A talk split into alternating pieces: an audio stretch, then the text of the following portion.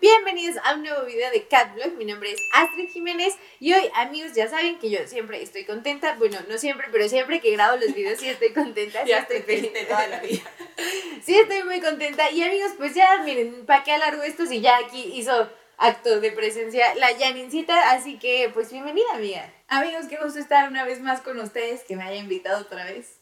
Amigos, y es que me han pedido mucho este video, sin embargo, otra vez requería ayuda, porque tal vez muchas veces queremos iniciarnos en la lectura católica, pero de repente aparece ante nosotros un universo de posibilidades y entonces no sabemos cómo ni por dónde empezar. Pues nada, muchas, muchas gracias por estar nuevamente aquí en tu librería, por recibirnos más bien aquí y por eh, aceptar hacer este video. Y es que amigos, esto no es ninguna especie de comercial ni nada por el estilo, pero pues sí hay que decir que Janincita tiene una librería católica aquí por los rumbos toluqueños, pero de todos modos, si no son de Toluca, amigos, no se preocupen. Yo les voy a dejar el link a su página en la descripción para que puedan ir y también si ven algún título que les encanta demasiado y dicen, chin, no soy de Toluca, ¿qué pueden hacer, amiga? Pues sufrir.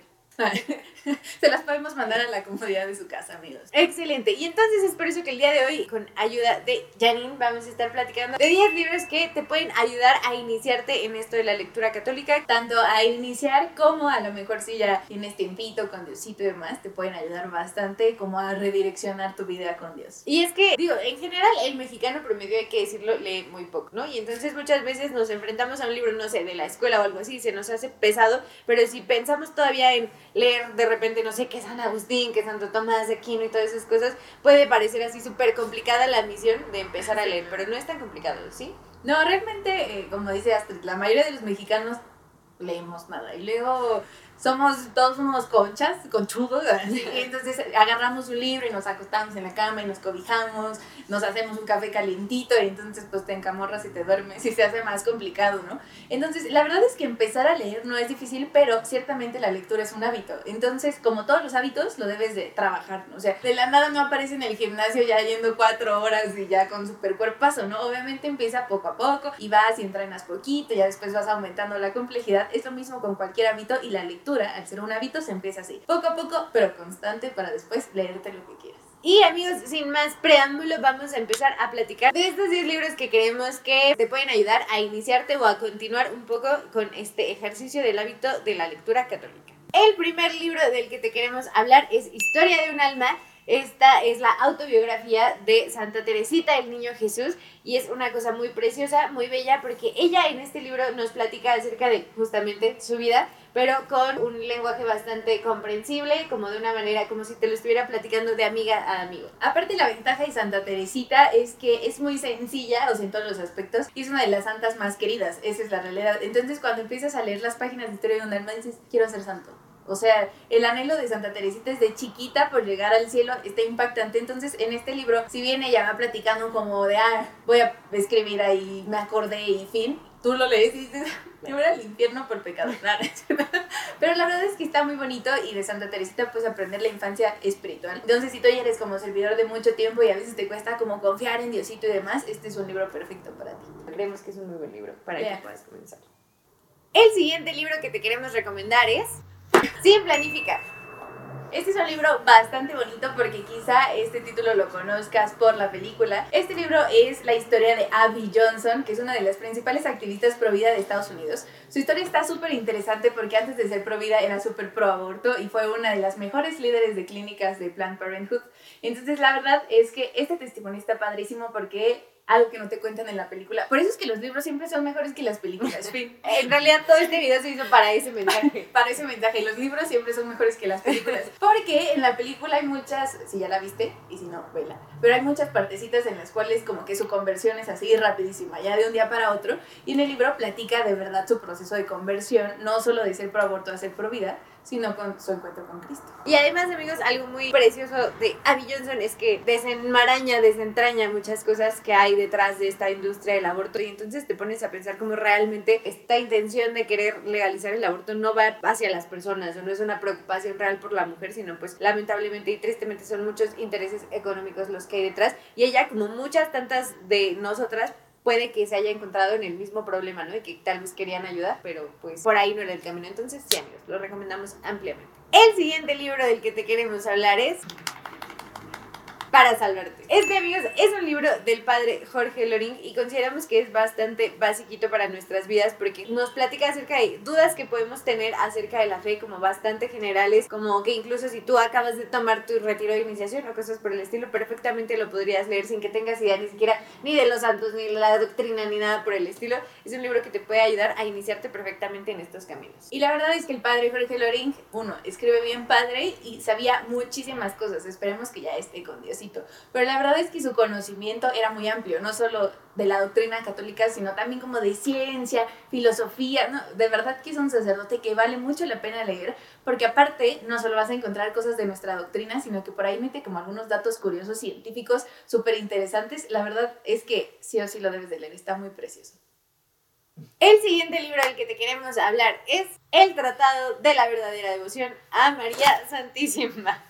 Amigos, el Tratado de la Verdadera Devoción sin duda cambió mi vida con María. Creo que es un antes y un después. Porque eh, lo escribe San Luis María Griñón de Montfort y es básicamente una preparación para conocer más profundamente a María y por qué no también consagrarnos a ella y consagrarnos a su Inmaculado Corazón. Pero no solo eso, sino que también nos hace ver muchos errores que tenemos. Pues él nos va ayudando a entender muchas de estas cosas. Y también habla de la importancia de la devoción a María para tu vida espiritual es que a nosotros nos ha pasado, a todos los aquí presentes nos ha pasado, que a veces en las atoradas espirituales es cuando vamos con María así de, hola mamá.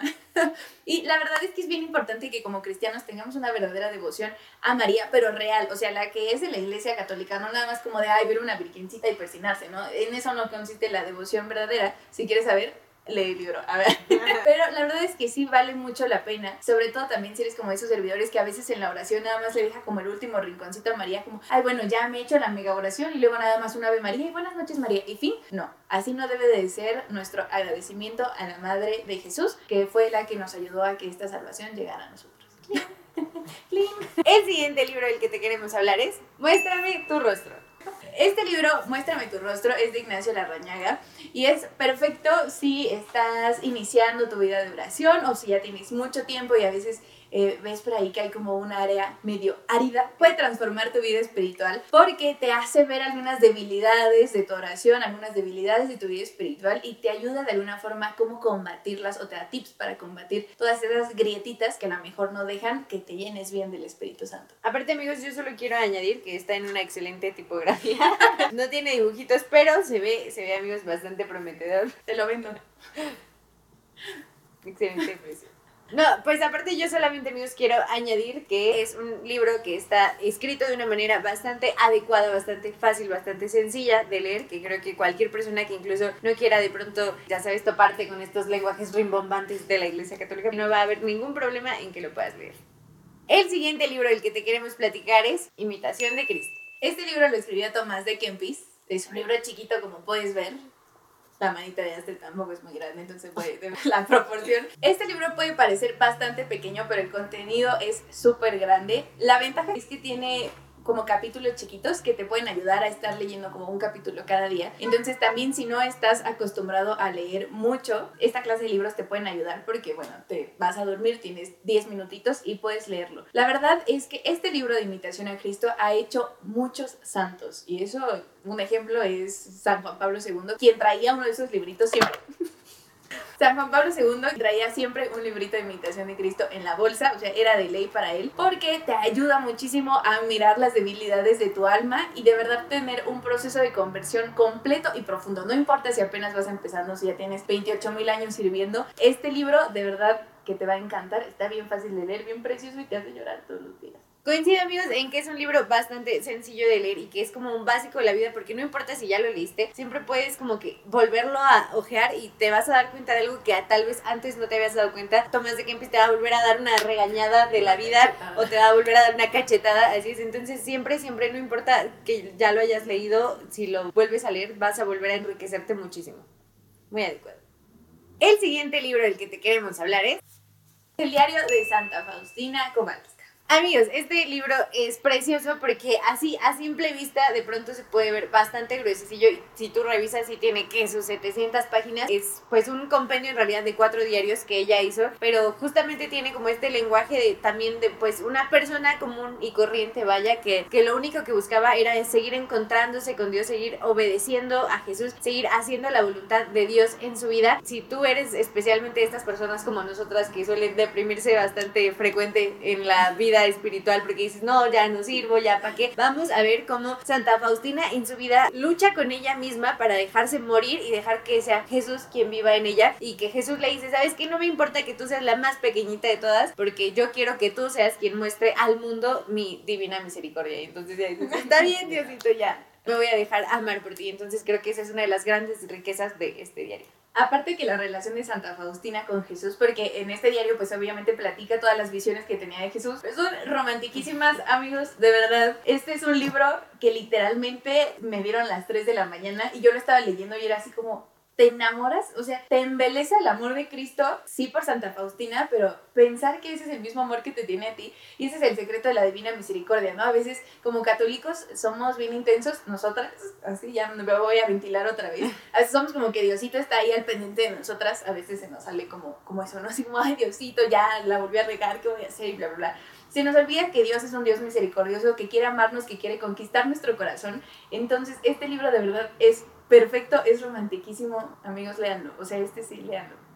Está esta preciosísima devoción a la Divina Misericordia, pero pues el poder saber y tener como textos así tal cual de dónde viene, de cómo es, de, de cómo Jesús mismo se lo iba dictando a Santa Faustina, creo que es una riqueza preciosa y te hace ver, por ejemplo, esta oración de repente tan sencilla de la coronilla como con otros nuevos ojos. Y ya solo quiero decir que muchas veces como católicos pensamos que cuando los santos tienen todos estos encuentros místicos, o sea, como visiones y así, van a ser súper complicadas sus palabras porque pues obviamente están viendo a Diosito, ¿no? La realidad es que lo escribe precioso, súper facilito. Y en polaco. En polaco, o sea, muy fácil. Algo sencillo.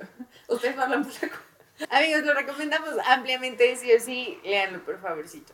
El siguiente libro del que te queremos hablar es Introducción a la vida devota de San Francisco de Sales. Ese librito, igual que Imitación de Cristo, puede ser chiquito, bueno, puede parecer chiquito, pero por dentro tiene una riqueza muy, muy cañona. Este libro, San Francisco de Sales lo escribe a Filotea, hablando sobre una persona que está en busca de la verdad. En realidad, Filotea no era una personita, éramos todos. Él explica cómo... Todos somos Filotea. Todos somos Filotea. Él explica cómo debe de ser una verdadera devoción a Dios a través de su iglesia. Y la verdad es que este librito se utiliza mucho para discernimiento vocacional. Esa es una realidad, porque te ayuda a encontrarte a ti mismo no porque se utilice en discernimiento vocacional quiere decir que va a ser súper complejo y que vas a decir qué onda con San Francisco de Sales, que si bien era un hombre muy sabio, este libro lo escribió para que tú y yo lo entendiéramos a la perfección. Y amigos, también este libro es muy precioso porque se adapta sí o sí a tu vida espiritual, porque no importa por qué momento estés pasando, porque no importa que lo haya escrito hace muchísimos años, esto sigue siendo súper actual y este libro te sigue súper ayudando a crecer en tu vida espiritual, a crecer en tu amor a Dios y está ampliamente recomendable, amigos.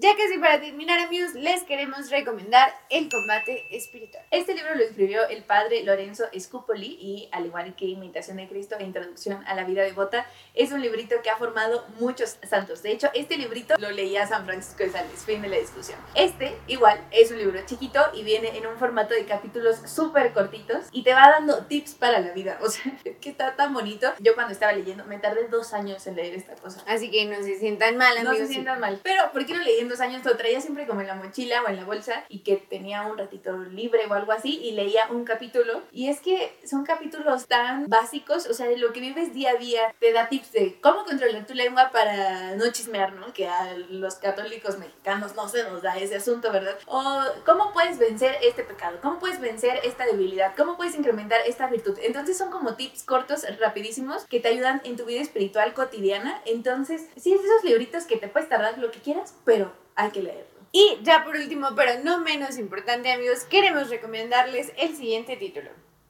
Nada más y nada menos que el Catecismo de la Iglesia Católica. Pesadísimo, amigos, y grandísimo.